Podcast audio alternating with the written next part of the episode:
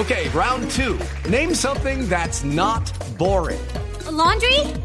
Ooh, a book club. Computer solitaire, huh? Ah, oh, sorry, we were looking for Chumba Casino. That's right. ChumbaCasino.com has over 100 casino style games. Join today and play for free for your chance to redeem some serious prizes. ChumbaCasino.com. No purchase necessary. Full prohibited by law. 18 plus terms and conditions apply. See website for details. Los personajes, las historias, las anécdotas, las confesiones, las noticias, todos los temas puestos sobre la mesa. Aquí comienza Mesa Blue en Blue Radio y BlueRadio.com, la nueva alternativa. Tengan ustedes muy buenas tardes. Bienvenidos a Mesa Blue. Los saludamos a los cientos miles de oyentes a lo largo y ancho del país.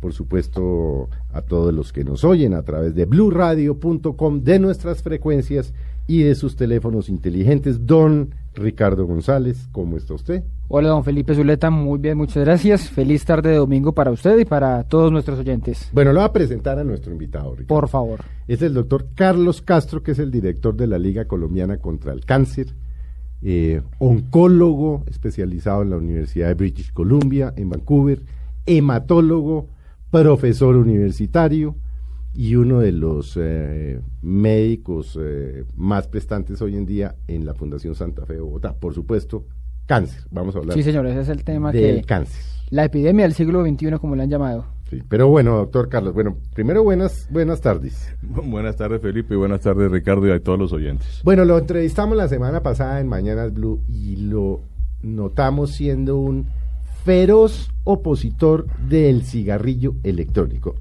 partiendo de que usted es un feroz opositor de los fumadores. Eh, corrijo, soy un feroz opositor del, cigarrillo. electrónico de los, de los fumadores. No soy feroz enemigo porque considero que los fumadores hay que verlos como, primero, como personas que tienen una enfermedad que se llama adicción. ¿Adicción a qué? Pues a la nicotina. Entonces a ellos hay que verlos como unos enfermos. No, yo no soy partidario de verlos como enemigos feroces, sino no acompañarlos en eso y obviamente de la manera más cordial y más afectuosa invitarlos a dejar de fumar porque nunca es tarde para dejar ese maldito vicio que no así lo catalogarlo como el vicio del diablo. Mm. el vicio del diablo, sí señor. Ahora, ¿por qué, por qué esta oposición eh, al cigarrillo electrónico si no lo han vendido como la panacea? Es decir, deje el otro cigarrillo que este cigarrillo no hace daño y eso ya veo en un jurgo de gente que fumaba su cigarrillo electrónico por todas partes. Los jóvenes están dedicados al cigarrillo electrónico, que porque no hace daño como el que fumaban los papás. Pues mire, cuando yo comencé a escucharlo del cigarrillo electrónico, primero lo escuché en Europa y luego creo que en, la ciudad de Los Ángeles, en Estados Unidos, hablaban del cigarrillo electrónico. Y yo no le paré muchas bolas a su comienzo, la verdad. Cuando me enteré por pura casualidad que detrás de eso estaba la industria tabacalera, me tocó recordar las frases de el finado Hugo Chávez que decía, aquí huele a azufre y aquí estuvo el diablo. Mm. Efectivamente, dije, cuando la industria tabacalera está detrás de eso, eso nada bueno viene. Y me puse a mirar cómo estaban ellos introduciendo este adminículo electrónico disque con el cuento de que la gente deje de fumar y que es una cosa buenísima y que es un adelanto, que es una ayuda para que la gente fumara, deje de fumar. Cuando uno sabe que detrás de eso está la industria tabacalera internacional, que es muy poderosa, déjeme decirle que entiendo que es inclusive más poderoso que la industria de las armas. Uno sabe que ese cuento que ellos quieren que la gente deje fumar, no me lo como pues ni, ni, por nada del mundo. Eso no, no suena bien, que la industria tabacalera esté con el cuento que quiere que la gente deje fumar.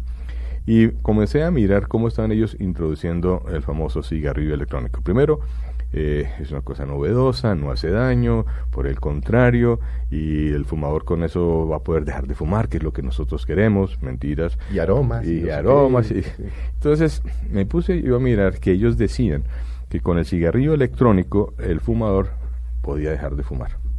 Y uno comienza a mirar y efectivamente el cigarrillo electrónico lo que hace es echar un vapor de agua con nicotina con el cuento que si usted es adicto a la nicotina, al utilizar el cigarrillo electrónico, pues dejas de fumar. Eso en la teoría suena bien. No he encontrado el primer estudio serio, robusto desde el punto de vista eh, estadístico, que demuestre que eso sirve para eso. Y cuando he hablado con varios neumólogos de Bogotá, entre ellos el doctor Horacio Giraldo, que tiene una clínica de cesación de fumar, me dice que eso no es cierto, que la efectividad de este famoso cigarrillo electrónico es mínima y que realmente no contribuye en gran cosa para que el fumador deje de fumar.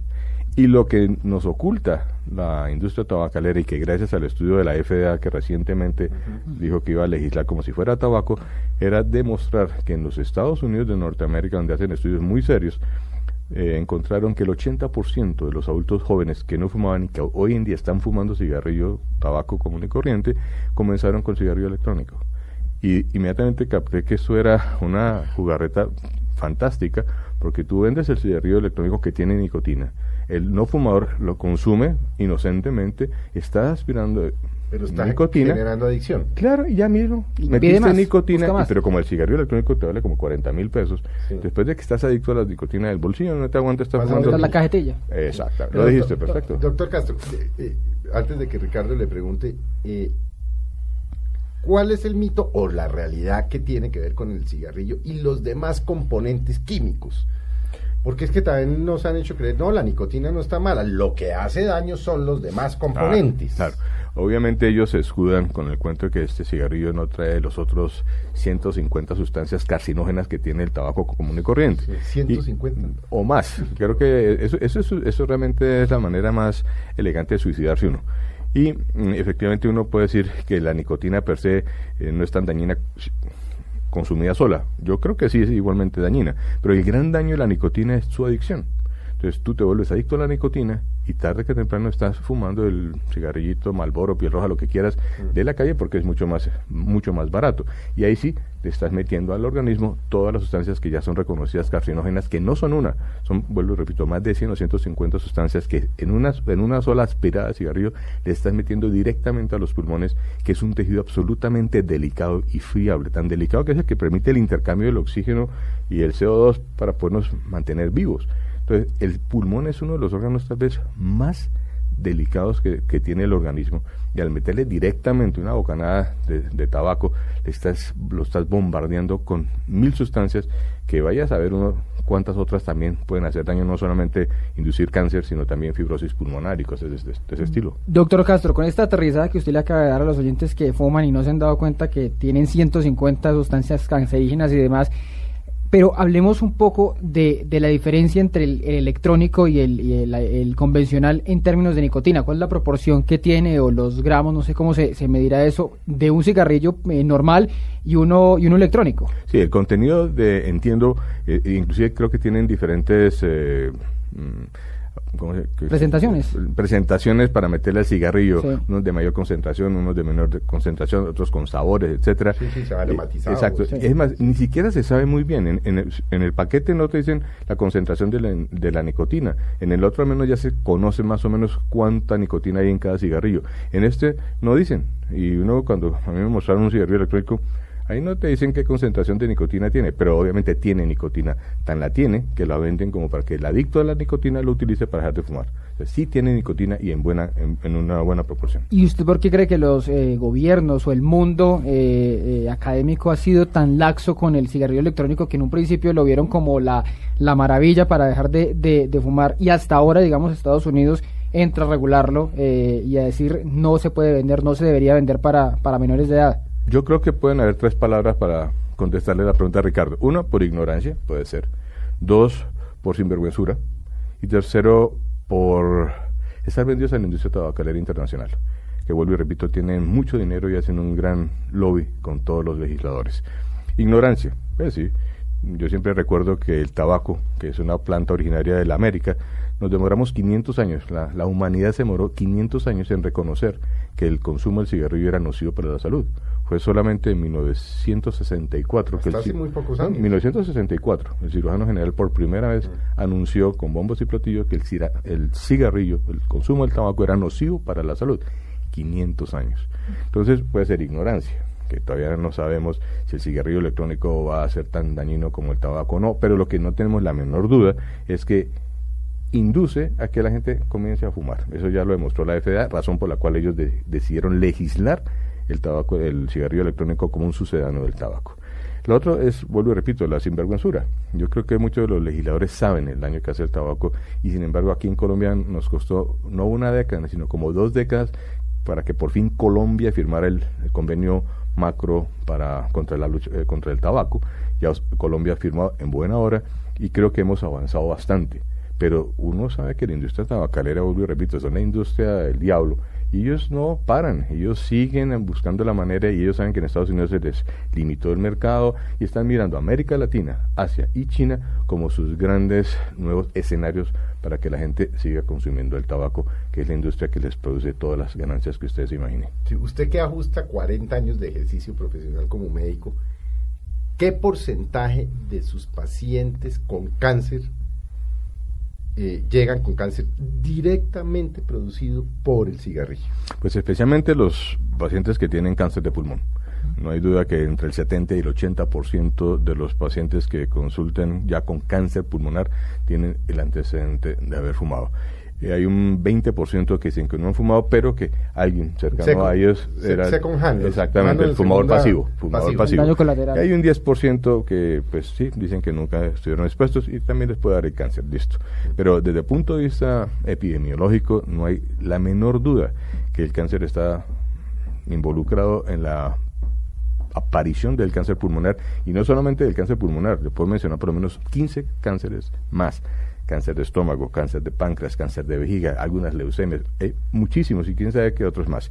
Y no solamente hablemos del cáncer, la enfermedad cardiovascular, Felipe, que mata más que el cáncer. los infartos cardíacos, la enfermedad cerebrovascular producen unos daños enormes asociados al tabaco y que la gente cree que no, no es importante. Mire, si uno pudiera cuantificar el, lo que nos cuesta el bolsillo de, todos los colombianos, eh, velar por mantener los fumadores y exfumadores vivos, eso es casi que la mitad del presupuesto en salud. Eh, pero billones, billones de pesos. Y obviamente pues uno dice, oiga, ¿será que los fumadores deberían pagar un poco más? Pero pues eso es una idea que pues no va a ser realizable. De todas maneras, eso es eh, la principal, no la principal razón, pero una de las razones por las cuales creemos que todos los que estamos metidos en, medicina tenemos que velar porque se complique que la gente fume, eh, invitar al fumador a dejar de fumar, ayudarlos a dejar de fumar y sobre todo prevenir que la juventud no caiga en manos de la industria tabacalera.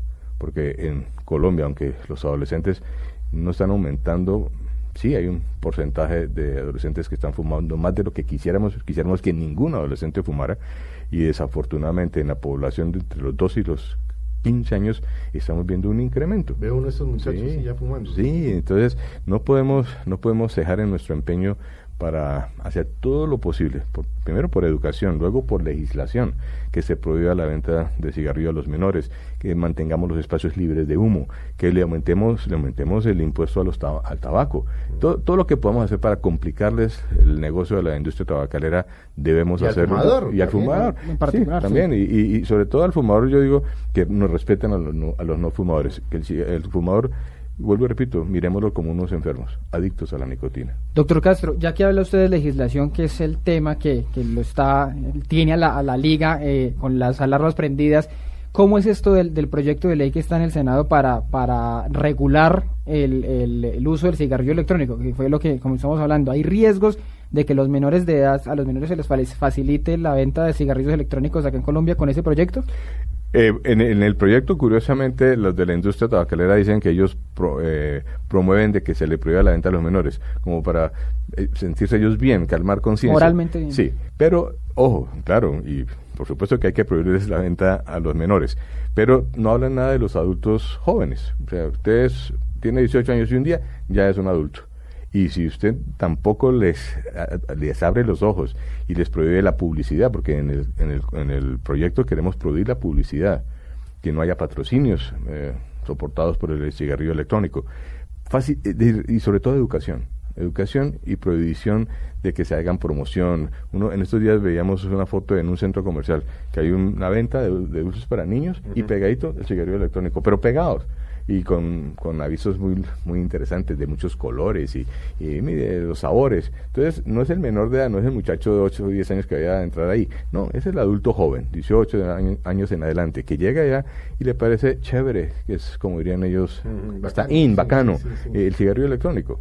Eh, no, yo creo que eso tenemos que mantener la legislación que se firmó Colombia en el convenio macro para que estos cigarrillos electrónicos sean considerados y se les controle como si fuera un sucedáneo tabaco. Pero ese, ese proyecto le, le, abre la posibilidad que, por ejemplo, estamos acá en esta, en esta cabina y alguien pueda fumar acá, este, que esté permitido por lo del tema del, del humo del cigarrillo. Y eso es una de las cosas que comenzamos a aprender las alarmas, porque ellos decían que era para levantar la restricción de los restaurantes y que entonces en los restaurantes también pudieran fumar el cigarrillo electrónico porque eso no era nocivo para la salud y no sé qué.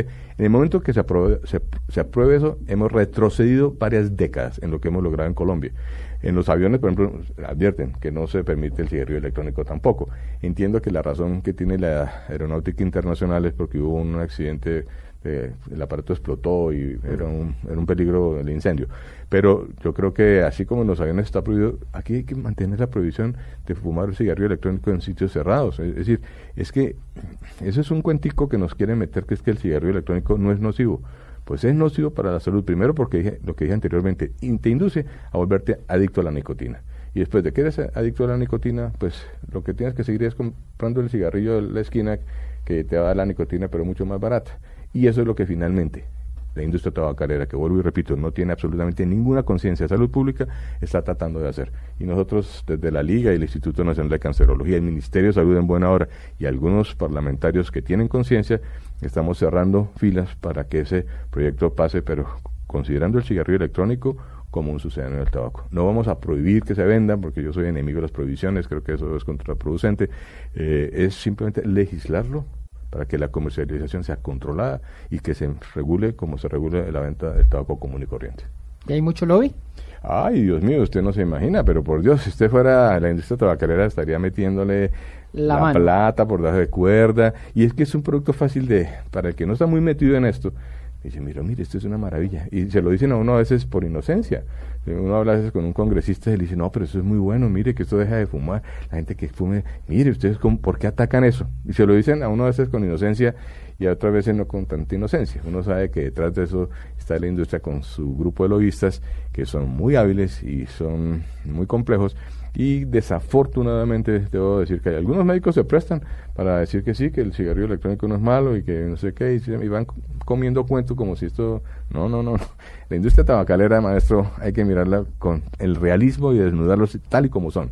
Son unas personas que no tienen absolutamente ninguna conciencia del daño que eh, sí la tienen, perdón, tienen la conciencia, pero no les importa. A ellos les importa es el bolsillo y no les importa que se lleven entre los cuernos a la mitad de la humanidad con el vicio del tabaco, les interesa es ganar dinero. Y entonces en un mundo como el nuestro, que es un mundo capitalista, pues el signo peso manda.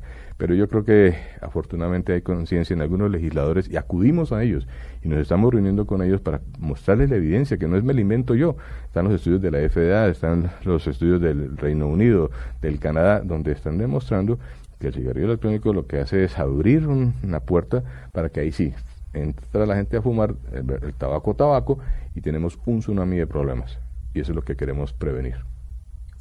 Doctor, eh, doctor Castro, aprovechando que usted está aquí, ahora volveremos eh, sobre el tema del cigarrillo.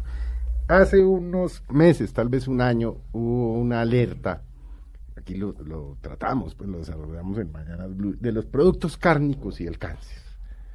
Entonces, que no, entonces aquí yo amanecí un día escandalizado, dije, joder, entonces no me puedo comer un, no más. un jamón de jabugo y mamelayo por la mañana y, y, y, llamen al virita que bote las salchichas de la nevera, que no, yo no, no, no sé qué, eso pues, o sea, Eliminadas las salchichas. Sí, las salchichas, el jamón, los embutidos, el chorizo, la morcilla, no joder. Y se generó una alarma como mundial, pero que como que después se desinfló ¿Qué hay de cierto en todo eso? Porque de los productos curados. Sí, yo creo que como en todo en la vida, Felipe, eh, hay una cuestión que es muy de los budistas, que es el término medio, ni tan allá ni tan acá. Yo personalmente he sido carnívoro toda mi vida y me encanta. Eh, acepto que uno debe moderar la ingesta de carnes rojas. Mm. Yo no soy fanático, yo tengo varios colegas que son fanáticos contra las carnes rojas y, cero, carnes y bueno, y solo son veganos, creo que llaman. Yo digo, pues se respetan todas estas ideas y me parecen muy bien y ni me falta, puede decir que eh, no comer carne sea malo, pero la gran mayoría de los seres humanos, creo, somos carnívoros por, mm. por evolución, siento yo. Eh, eso no significa que... Entonces, porque somos la única especie que cocina sus alimentos. Además, Entonces, además. Pues, desde ahí, exacto. estamos hablando Son de cosas que, sí. Cosas ancestrales. De, millones de años, de evolución. Entonces yo digo, hombre, yo, yo creo hoy en día, así como en una, yo en una época fumé, tengo que reconocerlo, como ¿Usted fue buen, fumador? como buen médico, pero es que los médicos fumábamos como locos. Yo, Claro. yo tengo todavía en mi memoria pasar revista en el hospital con profesores que fumaban solamente cuando había oxígeno en un paciente apagaban el cigarrillo porque de Para que pronto no explotábamos. Sí, no, en serio.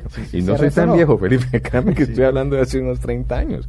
Eso, y uno en- encontraba todavía, yo fumé en aviones. me Yo acuerdo, alcancé a fumar en ¿no? aviones Sí, estamos hablando de una Allá historia. atrás en las sillas. Sí, claro. Uno se iba fumando. Y, y Bogotá, ceniceros. York, los- y tenía cenicero. los, descansabrazos tenían sus ceniceritos. Bueno, cómo ha cambiado el mundo afortunadamente. Entonces, yo creo que como todo en la vida uno tiene que ser moderado. Yo hoy en día he sacado la, la, la gran cantidad de azúcar de mi dieta, la he sacado, ya no tomo gaseosas, trato de reducirle el dulce, pero peco con frecuencia, me traen una trufa y yo la miro media hora y termino comiendo. Sí, sí, sí. Entonces trato que no me traigan trufas porque sé que el pues la ¿cómo es el cuento? La, el- la voluntad es fuerte, pero la carne flaquea, es Sí, como sí, dicen sí. por ahí. Entonces a mí me traen una trufa y yo lo miro, lo miro, termino comiendo, bueno, cosa que no debería hacer. Entonces, eh, pero he, he reducido la cantidad de azúcar en mi dieta por razones que yo creo que son válidas. Segundo, estoy tratando de hacer ejercicio, aunque no parezca, estoy tratando de hacer ejercicio, tratando de controlar el peso, eh, pero vuelvo y repito, me falta disciplina en eso. Sí, pero es con, que con las carnes es- rojas, que era el tema, yo diría, mire, salió una advertencia de la IARC, que es la Agencia Eso, la Internacional IARC, de la sí. de Investigación de Cáncer en Lyon, en Francia, Esa. decían que el consumo de cárnicos y de carne roja tenía de pronto una asociación con el cáncer de colon, era especialmente con cáncer de colon. Y se formó pues el, el, zam- el zambapalo que tú mencionas. Interesante, como todo, ellos no decían que fuera culpable, pero que invitaban a que se redujera la cantidad de carne roja que se ingeriera por día y por semana. Yo me puse a mirar la incidencia de cáncer en países donde se supone que no comen carne, verbigracia, eh, la India. Y miré las estadísticas de epidemiología de países donde se consume mucha carne, Uruguay, Argentina. Curiosamente yo pensé que iba a haber una gran diferencia. Sí hay diferencias, pero, Pero no no, son- tan grandes. Y igual con los con los embutidos, los, los, los jamones que usted mencionaba. Entonces, ¿en qué país no consumen jamones? Entonces dije yo, pues los países musulmanes, porque ellos no pueden comer cerdo tampoco, igual que los judíos. Entonces miré la incidencia de cáncer de colon en Israel. Tampoco. Eh, tampoco me llamó la atención. Ahora podrán decir que no todas las personas que viven allá son judías, pero la gran mayoría sí. Entonces yo hubiera esperado una diferencia mucho mayor de la que encontré. Entonces son estas cuestiones que hay que coger con pinzas, no hay que volvernos fanáticos de que no podemos comernos un jamón, no hay que abusar. Si uno me dice, si un paciente me dice que se come un chorizo todos los días, hombre, eso no, no suena bien. Entonces uno dice, mira, no, comete un chorizo una vez al mes que te inviten a un asado en la sabana, pero comer chorizo todos los días, eso no suena bien. Igual, si tengo un paciente que se come 300 gramos de carne roja todos los días, uno dice, mm, cámbiate a un, a un pedazo Pollo de pollito y pescadito. Y, eh, Sí, sí. o sea, hay que buscar el término medio. El En término esa, medio. en esa en ese debate que hubo esos días, eh, la IARC también hablaba, puedo equivocarme, creo que, creo que era 250 gramos o 350 gramos que recomendaban semanalmente, que decían para Sí. que no hubiera riesgos. Sí. Esa, digamos que es la el, Es el, muy el poco. Sí, término habitual, es que pues, eso, es una, eso es una, eso es una No, sola, pues, una ve- sola venga, porción. mucha gente le, cuando uno habla de los cuántos gramos de carne, dice, doctor, ¿y cuántos son 150 gramos de carne? Pues nada. No, pues lo que te cabe en la palma. Sí. La- lo que le cabe en la palma y la mano, esos son 150 gramos. Entonces, hombre, para una dieta común y corriente, ¿no? Cuando lo vayan a invitar a usted a comer un buen trozo de carne en Andrés Carne de Res, que pues si no va a Andrés Carne de Res, pues va a comer carne y no se va a poner una a decir que me va a comer un pedacito nomás.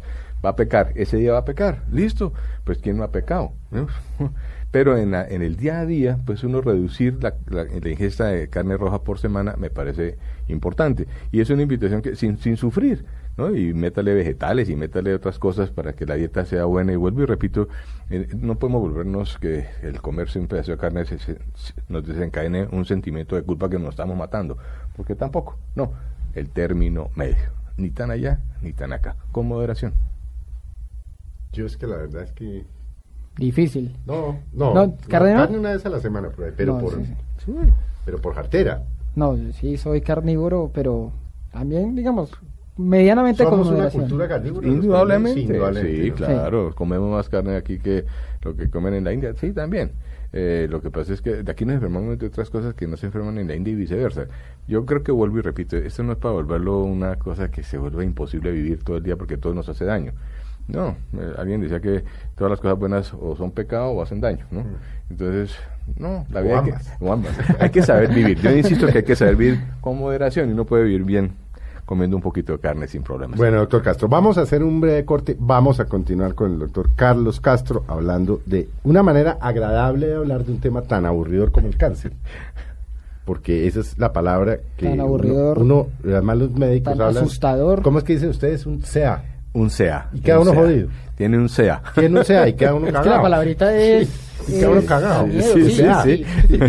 Pues vamos a hablar más adelante del CA, pero en buenos términos. obviamente, para pues, que la un- gente entienda un Sí, poquito con un y- profesor, con un científico, y con un médico, eh, como acercarnos a una enfermedad que está cerca, pues que está ahí y que muchos. tarde o temprano uno Ha la crecido. padecerá, la ha padecido sus familiares, sus amigos, etcétera.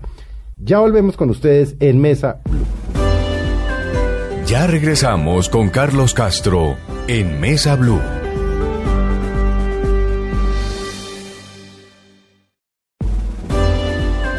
Continuamos con Carlos Castro en Mesa Blue.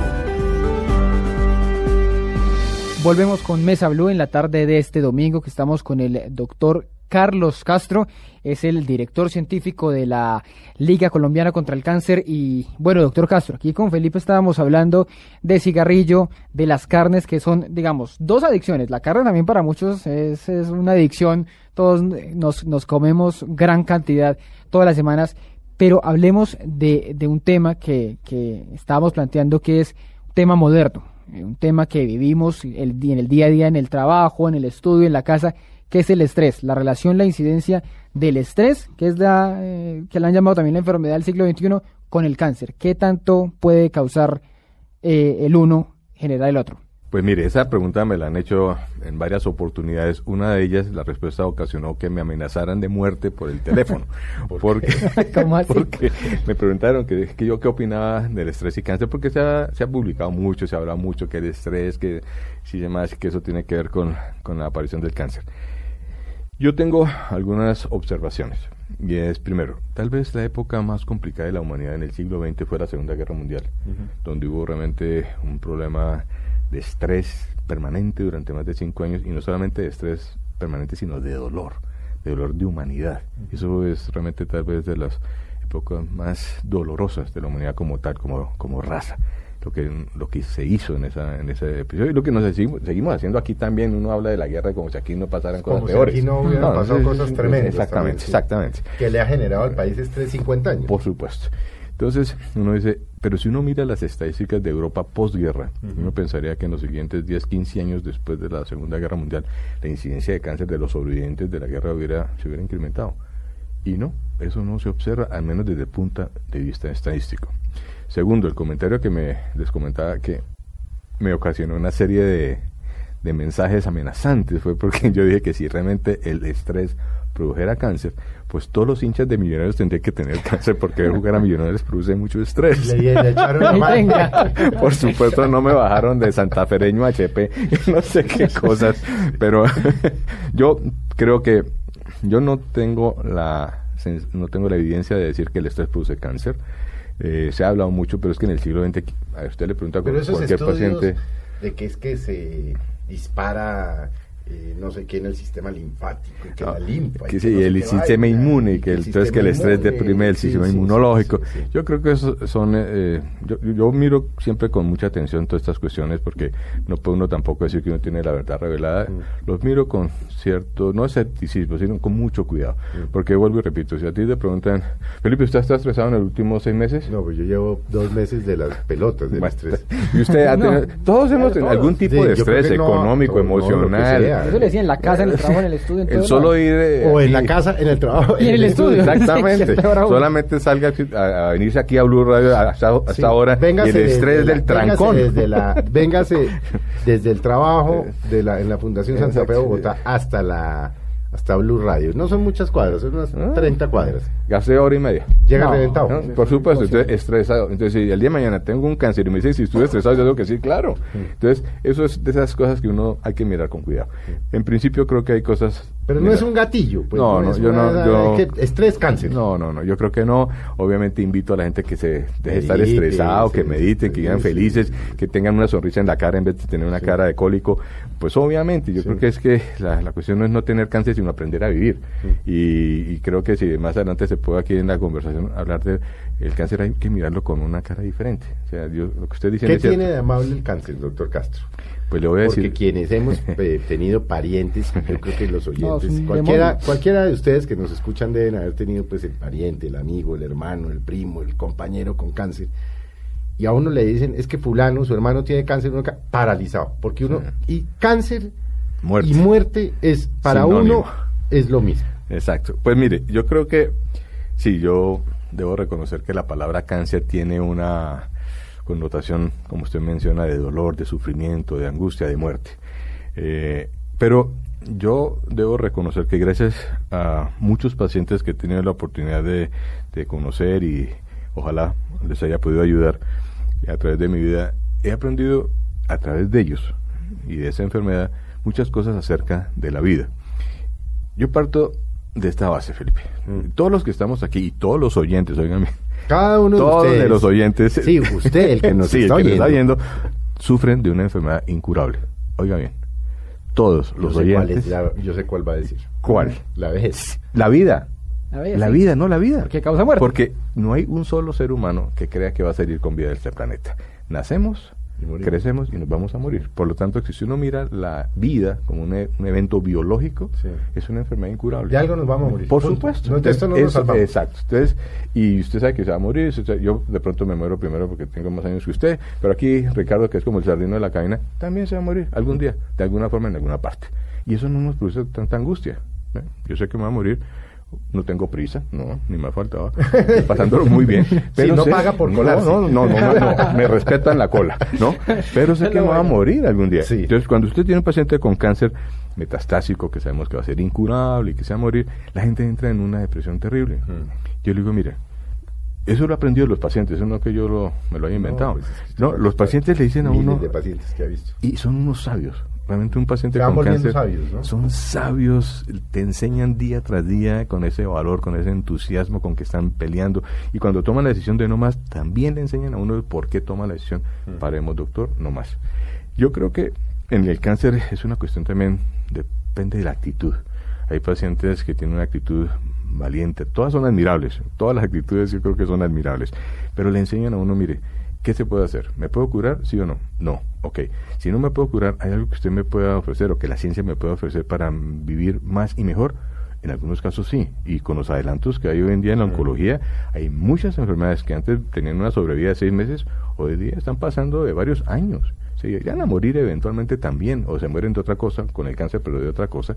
Pero ha cambiado muchísimo, ha cambiado muchísimo y va a seguir cambiando porque el conocimiento que se está viendo en oncología es de un- una provisión geométrica. O sea, año tras año llegan 2, 3, 4, 5 y hasta 15 moléculas nuevas que demuestran ser mejor que la anterior. Y aunque todavía no conocemos muy bien ese fenómeno de esa enfermedad que se llama cáncer, que dicho sea de paso, no es una enfermedad, sino muchas enfermedades. Eh, hemos avanzado mucho y yo estoy seguro que en los siguientes 30 años vamos a tener un panorama bastante diferente al que teníamos hace 50 años. No, ni- yo creo que menos, doctor. De pronto menos. Sí, de 30 pronto y menos. 40 años. Miren, estos días me encontré con unos papeles de cuando yo estaba estudiando en Vancouver, de cuando estaba estudiando oncología, de, de mis notas de, de residente. Ninguno de, la- de, los, de, de las notas y de las cosas que estaba yo to- aprendiendo en esa época, que fue hace 30 años, hoy en día está vigente. Todo es nuevo. Todo, todo. es nuevo. En 30 años. Y 30 años en la, human- en la historia de la humanidad es una milésima de segundo en la historia No, de la nada. humanidad. Nada. Entonces, yo creo que gracias a, a los adelantos de la tecnología, muchas cosas van a pasar. Y aparte de eso, pero vamos a seguir siendo mortales, ojo, la humanidad se va a seguir muriendo después de tantos años. Pero yo creo que es importante el cambio de actitud ante estas enfermedades.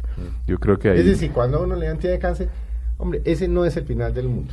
lo está diciendo perfectamente, Felipe. Yo creo que es una O sea, de actitud. no se murió mañana. eh, tiene mil alternativas. Exactamente. Está, es decir, las estadísticas muestran que la cosa no es tan dramática, no, no se derrumbe. No, y, Claro, y- es que yo lo digo aquí en teoría, pero No, en la práctica vive. es berriondo. No, pues, mire, yo tengo un escrito que un día se me ocurrió, se me, se me iluminó la testa, como dicen por ahí, y en mi consulta tengo una, una- una cosa que dice ahí a mano alzada, que dice cosas que el cáncer no puede hacer. Mire, el cáncer no puede destruir el amor. El cáncer no puede destruir el amor. El cáncer no puede destruir la esperanza. El cáncer no puede destruir la amistad. El cáncer no puede destruir la fe. Nada de esas cosas lo puede hacer el cáncer. Entonces uno le dice a los pacientes, mira, esto es una experiencia, más que una enfermedad, tómela como una experiencia, una experiencia que te va a nutrir como ser humano, te va a aprender, te va a enseñar a reconocer cosas que de pronto en el día a día no reconocías, vas a mirar lo importante que es la amistad. ¿Por qué espera tener cáncer para darse Bueno, cuenta de esas eh, perfecto, perfecto. Entonces, dése cuenta que a veces los seres humanos tenemos que tener un garrotazo en la cabeza para entender de qué se trata la vida y, empe- y- y aprender a gozar esas pequeñas cosas. A pesar de que usted tenga un cáncer terminal, levantarse y ver la hermosura de una orquídea, escuchar el trino de un pájaro, gozar una copa de vino con un amigo, escuchar música, ver la sonrisa de un niño. Esos son milagros espectaculares que están ahí. Y uno cuando... Cuando uno está sano no se da cuenta. Exactamente. Y Exactamente. de mierda, no me rociarla. Exactamente. Venga, ¿qué incidencia? Y esta es una teoría que yo he tenido, no, no he leído nada, no sé nada, no he investigado nada, simplemente por experiencia de personas cercanas que han tenido cáncer, no todas. La actitud en la vida y el cáncer. Yo no sé por qué relaciono, y usted me de golpe me dice, usted es un chino pendejo, no, no hable tanta bobada. Eh, la actitud, la amargura y el cáncer. La, La gente que se levanta y todo le parece una mierda. Este país es una mierda, esta ciudad es una mierda, es que estos hijos no sirvieron para nada, es que mi marido es no sé qué, es que si sé cuánto, es que esta leche te- tendrá mierda del río Bogotá. No. La gente la gente negativa y el cáncer. O estoy diciendo una barbaridad. Pues yo no creo... El no sé factor si- emocional y el sí. Cáncer. Pues se tiene que ver también con el estrés, Con el creo que eso estrés, tiene más sí. o menos como de las mismas cosas. Yo creo que independiente, y vuelvo y repito, no, no creo que... No O sea, estoy diciendo una conozco- bobada, me la inventé. Bueno, eh, Regáñeme, Digámoslo, no, no. Sí, es que, es- pero digamos, es es los importante. cánceres que he visto cerca, los asocio con Sí. gente amargada. Sí, bueno, yo lo que vuelvo y repito y cambiando de equipo de No fútbol, siempre. cambiando de equipo de fútbol, uno mire, uno mira en nuestro país gente que ha tenido cáncer que ha sido muy buena, pero, pero realmente gente buena, bondadosos, ricos y pobres, porque el cáncer le pega No, a los no, no, ricos y a los por pobres, no, por eso le digo. Entonces, yo he conocido gente con mucho dinero, con cáncer, que me han enseñado acerca de la bondad, del desprendimiento, de, de la alegría de dar y de compartir, y, y gente pobre también. Y también he visto gente con mucho dinero que se mueren con cáncer muy mal, amargados como usted menciona, y gente pobre también muriéndose de cáncer muy mal, amargados, maldiciendo, Sí. eh, no, terribles. E- Esas son cosas que uno dice, si a mí el día de mañana me toca un cáncer que me puede tocar y me toca morirme, ojalá yo me muera con la satisfacción que he visto en el rostro de muchas personas que hicieron una vida muy bonita, enseñaron, nos enseñaron acerca de cómo vivir y por qué vivir, independiente de las creencias religiosas. En eso, No, no, en eso no, quiero. Hay mucha gente que cree en Dios, me parece muy bien, yo lo aplaudo. Yo, yo personalmente, ya, yo ya ni sé si creo en Dios o no, Felipe. Pero es que ha visto Eh, tan de cerca la muerte yo, y la- yo digo, Difícil. es que es- son como conceptos, que, que Dios es, que es Dios. Pues para mí hoy en día es como un comodín perfecto porque uno dice, mira, eh, si- está en manos de Dios. Y si Dios quiere o si Dios no quiere, es una cosa No, y una cosa que yo creo que les pasa a ustedes los médicos, me da pena interrumpirlo, y es que cuando el paciente está envainado y sale adelante, fue un milagro. Y se murió estos médicos. Sí. No, a mí me no encanta compartir nada. los milagros. No tengo ningún problema Sí. en compartir los Con milagros. quien sea, mientras con el quien paciente sea. se le salve. Sí, sí, me, me fascina. Entiendo y acepto que la gente que tiene una creencia en un- Mm. una, eh, eh, tien- encuentran ahí como un- una esperanza, un apoyo interesante. y Yo los envidio. Yo hoy en día, vuelvo y repito y con el respeto de todos los oyentes, que la mayoría deben ser creyentes, quiero que sigan creyendo. Pero que crean no, no de manera fanática, sino, no, mire, eh, eh, para mí lo más cercano a Dios es el amor, Felipe. Mm. Y es raro que en medicina se hable del amor porque como que es un tema vedado. Sí, sí, de sí. hecho, en medicina no se habla de hacer el amor, sino del coito. Sí, la palabra amor no está en los Sí, textos de vea, yo no había medicina. pensado en eso. ¿sabe? No, eso existe. y yo Está hoy, proscrito. hoy en Entonces día- uno ya no le dice a su pareja te amo sino te coito. Más o menos. Coito. Yo digo que la palabra amor en medicina hay que rescatarla. Sí, tiene- yo nunca lo había pensado. Mire, eh, y no puedo imaginarme ejercer medicina sin un sin la Sin amor. compasión y Sin la compasión. compasión. Y la palabra compasión mucha gente la, la malinterpreta porque es como lástima. A mí no me va a tener la- la- lástima, doctor. No, yo, a mí no me va a tener compasión. Y luego déjeme explicarle para mí qué es la compasión. La compasión es compartir con la pasión que es el alma lo que la otra persona siente. Yo no puedo concebir un médico ejerciendo medicina sin compasión, porque no tendría razón. La medicina tiene que ser un acto amoroso y tiene que ser un acto compasivo, en el sentido que yo me comunico contigo y trato de sentir, trato de contactarme contigo para ver tú qué estás sintiendo. Entender. Ahorita con los computadores, uno de los problemas que le decía yo a los estudiantes de medicina, uno los ve pegados a la pantalla y le están ¿usted cómo se llama? Felipe Zuleta. ¿Cuántos años tiene tanto? No, y no, lo están No lo mirando mira. a los Nunca lo ojos, miran a nunca uno de los lo ojos los miran. médicos. Además esa vaina de los 15 minutos. Mire, es- y eso, usted no se imagina la cantidad de información que uno... La mirada. La mirada, mire, es que la, como decía por ahí un poeta, la mirada es la ventana del alma. Entonces yo, yo cuando estoy hablando con un paciente, es más, trato de grabarme en la historia porque me toca hacer la historia pues, en el computador, pero no quiero perder un instante mirando el computador y no mirando los ojos al paciente, porque es mucha la información que usted como médico obtiene de la mirada. Mm. Entonces los estudiantes hoy en día, los médicos están pendientes del computador y entonces se pierde una información valiosísima. Y ahí comienza a perderse a una ruptura de relación médico-paciente porque tú simplemente no te conectaste con el paciente. Mm. Y la medicina, vuelvo y repito, yo creo que es un acto de amor, debe ser un acto amoroso, de mucha compasión, porque yo sí creo en eso. Y si eso es Dios, entonces yo creo en Dios. Pues Doctor sí. Castro. Sí. Esta, a mitad de esta semana eh, salió el, el estudio de, de vejez de los, del Ministerio de Salud. El estudio que dice que cada vez Colombia va camino a ser un país más viejo, que los De la tercera de 60 edad. años son mucho, eh, pues va a aumentar. Esa, esa incidencia de que va a haber más ciudadanos de la tercera edad, ¿cómo se relaciona con el cáncer? ¿Esto quiere decir que el cáncer cada vez está incidiendo menos en, en, esta, en esta población o no necesariamente? Mire, ese tema que usted trae es muy importante. De hecho, el viernes pasado estuve en la ciudad de Ibagué presentando un trabajo sobre cáncer y la tercera edad. No sé si porque yo ya estoy en la tercera edad, entonces me interesa el tema. No, porque es No sé oncólogo famoso, más bien. Pero de hecho, es una cosa que nos tiene que preocupar, porque ya con la encuesta que dio a, a la publicidad del Ministerio de Salud, donde Colombia se está volviendo un país de, de- de la tercera edad, de viejos o de cuchos, como dirían mis hijos, eh, eso comienza a darse cuenta que en esa población de la tercera edad, la incidencia de cáncer es muchísimo mayor que en la, en los- en la población joven, pero muchísimo mayor. Y no estamos preparados para atender la gran cantidad de pacientes de la tercera edad que van a tener cáncer en, en- mañana, no es, no es ni siquiera 50 años, no, mañana. Entonces, eso va a tener consecuencias emocionales, económicas y médicas. No hay en el país, que yo sepa, una sociedad de oncología geriátrica. No hay. Hay muy pocos oncólogos que tengan algo de experiencia en geriatría. Muy pocos. De hecho, geriatras.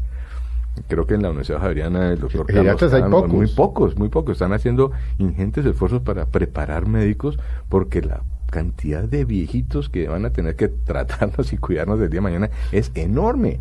Y eso es como la pediatría. Oye, sí, entonces eso le iba a preguntar, tanto pediatra y tampoco geriatra, No, como si lo uno Bueno, no conllevara entonces, lo otro. Antaño, pues no habían pediatras, Sí. era el médico, el médico general hacía de todo.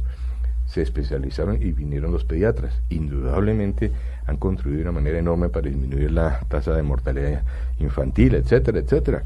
Pero los viejitos, no.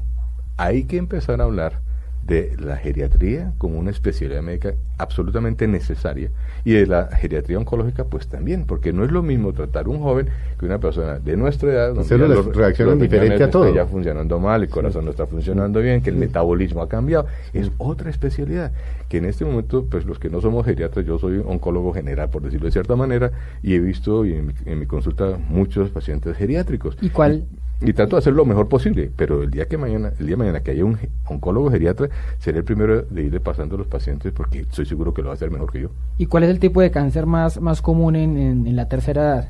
Pues en hombres, el cáncer de próstata. No hay duda. Hola, y tan fácil que es de prevenir, ¿no? Una vez al año después de los 40. Sí, o al menos hacerle O- diagnóstico temprano, ¿no? Prevenirlo, creo que ¿A qué edad recomienda usted? después de los 50 años recomendamos Entonces yo el empecé como jovencito de ese que me quedó gustando. el antígeno prostático específico y el Ok. tracto rectal, ¿no? Sí, Yo creo Sí, que eso, eso- me lo hago yo desde los 40. Es- no, y me parece muy bien.